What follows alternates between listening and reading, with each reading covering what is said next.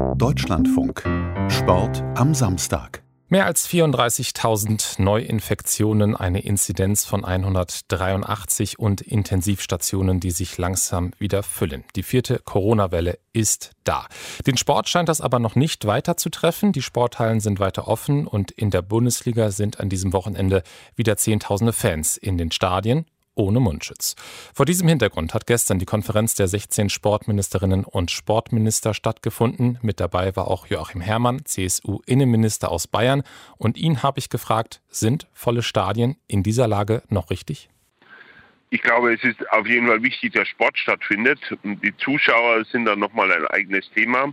Wir haben da klare Regeln und wir werden das natürlich sorgfältig beobachten, wie das Infektionsgeschehen sich weiterentwickelt.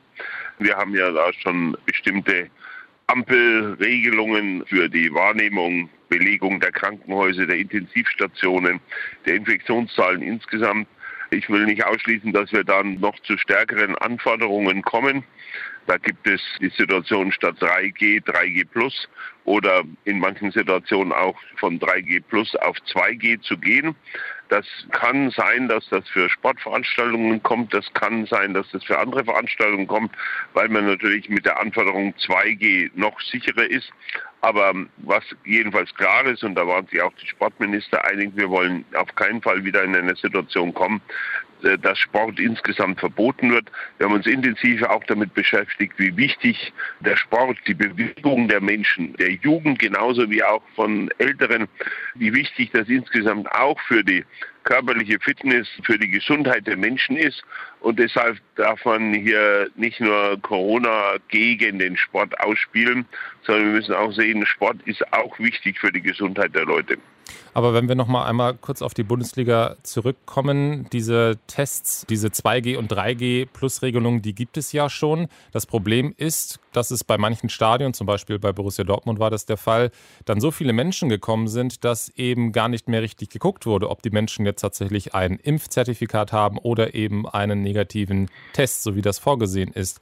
Was muss da aus Ihrer Sicht passieren, damit man wirklich sicher sein kann, dass die Zehntausende Menschen im Stadion wirklich kein Virus in sich tragen oder es nicht weitergeben können? Das geht natürlich gar nicht. Wir erwarten schon, dass äh, ein Veranstalter sorgfältig kontrolliert. Das muss gewährleistet werden. Da muss auch genügend Kontrollpersonal da sein. Wir haben uns damit auch äh, in der bayerischen Staatsregierung in dieser Woche befasst. Und hier müssen die Kontrollen vielfach noch verstärkt werden. Bei privaten Veranstaltern erwarten wir das. Und wir werden auch von Seiten des Staates, auch gegebenenfalls mit Unterstützung durch die Polizei, da oder dort sozusagen mit nachkontrollieren, ob das auch ernst genommen wird, weil es geht, wie Sie zu Recht beschreiben, natürlich gar nicht, dass zwar auf dem Papier entsprechende Anforderungen wie 2G oder 3G Plus stehen, die aber nicht wirklich kontrolliert werden. Das können wir nicht akzeptieren. Das wäre unverantwortlich im Hinblick auf äh, die doch erheblichen Infektionsgefahren, die nach wie vor bestehen. Und für den Fall, dass Sie bei den Kontrollen feststellen, dass es da tatsächlich nicht gut genug kontrolliert wird, was droht dann?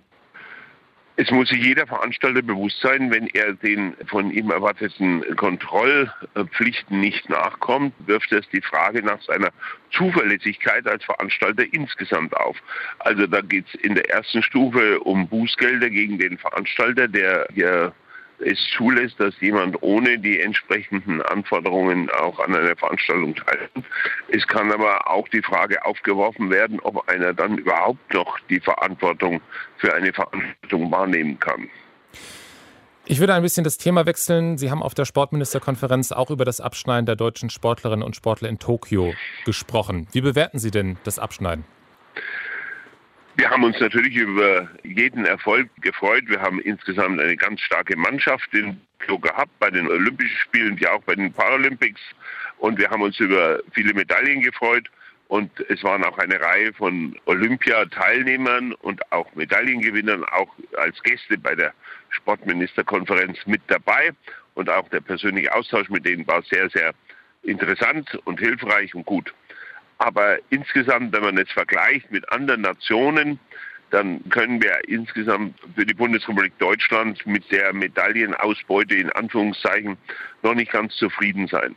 Nun, Sport muss Spaß machen und äh, Sport ist nicht nur davon abhängig, wie viel Weltmeister oder Goldmedaillengewinner bei einem Olympischen Spiel man hat. Aber wir haben ja doch einen relativ hohen finanziellen Aufwand für den Leistungssport. Das ist vor allen Dingen Bundessache. Aber die Länder haben auch ihren Anteil daran. Und wir wollen natürlich, dass wenn man da auch Steuergelder in die ganzen Olympiastützpunkte, den Ausbau, den Betrieb, den Unterhalt gibt, dann möchte man natürlich dann doch im Interesse auch des Erfolgserlebnisses für die Menschen in Deutschland insgesamt diese Erfolge von Sportlerinnen und Sportlern sehen, beziehungsweise vor allen Dingen im Vergleich mit anderen Nationen sehen, warum beispielsweise Großbritannien nun äh, zum wiederholten Mal, spätestens seit den Olympischen Spielen in London, jetzt zum dritten Mal weit mehr erfolgreich ist als die deutsche Olympiamannschaft. Das System Und bei damit den haben wir uns natürlich beschäftigt. Das System bei den Briten ist ja auch durchaus darauf ausgelegt, dass das Geld vor allen Dingen in Verbände fließt, die eben hohe Medaillenchancen haben. Und etwas Ähnliches hat der Staatssekretär des Bundesinnenministeriums, Markus Kerber, ja auch gesagt bei der Potenzialanalyse, bei der Vorstellung der Sommerverbände, hat Herr Kerber gesagt, die Spreizung im Sport werde größer werden. Also Verbände mit guten Medaillenchancen kriegen mehr Geld, Verbände ohne gute Medaillenchancen weniger. Das ist also auch in Ihrem Sinne? Das muss man sich sicherlich sehr genau überlegen. Natürlich äh, geht es darum zu sagen, wo haben wir die Chancen. Man muss aber schon auch analysieren, warum ist das da oder dort so. Ich kann mich zum Beispiel erinnern, Thomas Bach ist äh, heute Präsident äh, des Internationalen Olympischen Komitees. Der hat begonnen als Fechter. Damals waren die Fechter aus Tauberbischofsheim eigentlich ein regelmäßiger Medaillenlieferant. Warum ist das heute in dem Ausmaß, wie das damals war, nicht mehr der Fall? Liegt es äh, daran, dass wir da nicht den richtigen Nachwuchs haben? Liegt es an den Trainingsbedingungen? Woran liegt das? Also nur einfach herzugehen und zu sagen, die bringen keine Medaillen mehr, dann kriegen sie weniger Geld. Das ist eine mögliche Maßnahme, aber ich glaube nicht, dass das auf Dauer die Probleme löst, sondern es ist ja nicht irgendwer völlig Fremder, sondern das sind alles Teile der entsprechenden Sportfachverbände. Das sind ein Teil der Organisation Bundes und des DOSB. Und dann muss man sich schon auch mal ein bisschen damit beschäftigen. Das kann jetzt nicht die Aufgabe von äh, Politikern, von Ministern sein, aber Fachleute müssen sich damit beschäftigen. Warum ist es so? Wo liegen da die Probleme? Wo sind die Defizite? Es kann schon mal auch eine Sportart geben, wo man dann insgesamt sagt, die ist so überhaupt nicht mehr in und da gibt es auch keinen Nachwuchs mehr. Naja, dann müssen wir da auch nicht mehr so viel Geld damit geben. Aber damit allein sollten wir es nicht bewenden lassen. Aber klar ist natürlich, dort wo man besonders erfolgreich ist, dort wo es einen starken Nachwuchs gibt und wo dann auch die Medaillen kommen, da ist es sinnvoll natürlich auch eine starke finanzielle Unterstützung zu geben. Die Aufgaben, die Sie da gerade beschrieben haben mit der Analyse, ist ja dann auch die Aufgabe des künftigen DOSB-Präsidiums, das in weniger als einem Monat gewählt wird. Da wird auch entschieden, wer Alfons Hörmann als Präsident nachfolgt. Welche Erwartungen haben Sie denn an den, die zukünftigen DOSB-Präsidentin? Wichtig ist, dass hier insgesamt wieder eine starke Führung im DOSB da ist, die letztlich in der Lage ist, für die Sportwelt in Deutschland insgesamt zu sprechen und den Sport auch voranzubringen. Wobei mir wichtig ist, da geht es nicht nur um den Spitzenleistungssport, da geht es auch um die weitere Entwicklung des Breitensports und das ist nach der schwierigen Corona-Zeit natürlich auch ganz besonders wichtig.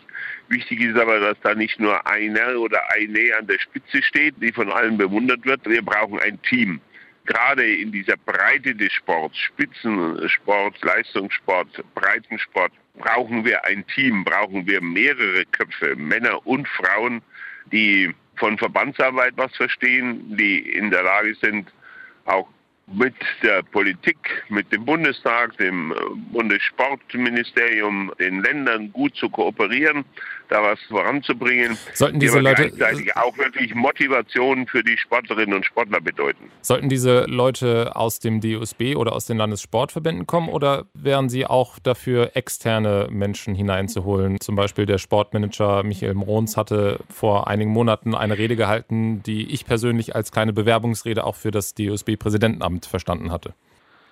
Nun, der DOSB hat da jetzt ja ein Auswahlgremium installiert, das entsprechende Vorschläge erarbeiten soll. Hier engagiert sich ja auch der frühere Bundespräsident Christian Wulff auf Bitten des DOSB intensiv. Und wir werden jetzt mit Interesse mal schauen, welche Vorschläge hier gebracht werden. Es geht aber wohlgemerkt nochmal nicht nur um Präsident oder Präsidentin, sondern um ein Team, auch die Stellvertreter, wer da insgesamt in diesem Vorstand, in dem Präsidium mitwirkt. Es wird ganz entscheidend sein, dass man da zu einem Team kommt, das wirklich die breite Vielfalt des Sportlebens in Deutschland repräsentiert, aber dann doch gemeinsam auch handlungsfähig ist. In den vergangenen Jahren hat es ja im Bundeskabinett einen CSU-Minister gegeben, der für Sport zuständig war, und einen DOSB-Präsidenten, der als CSU-Kandidat bei einer Landratswahl angetreten ist. Also da war die Parteiverbindung da. Wie wird sich die Sportpolitik verändern, wenn diese Verbindung nicht mehr besteht? Nun, wir haben jetzt gerade eine Sportministerkonferenz gehabt, wo man gemerkt hat, da wird nicht nach Parteipolitik hier gekämpft. Das sind CDU und CSU und SPD-Kollegen, grüne Kolleginnen und Kollegen da mit dabei. Und da wird sehr fachlich, sachlich äh, die ganze Debatte ausgetragen. Und äh, ich glaube, dass da die Parteizugehörigkeit weniger eine Rolle spielt. Entscheidend ist Sportbegeisterung, natürlich auch die Kompetenz. Und das wollen wir entsprechend voranbringen. Insofern, dass der nächste Bundessportminister nicht von der Union kommt, ist bei der sich abzeichnenden Koalitionsbildung in Berlin offenkundig. Ich bin sicher, dass wir aber egal wie die Wahlen ausgehen beim DOSB und wie das in der Koalition ausgeht, da weiter eine gute Zusammenarbeit haben werden.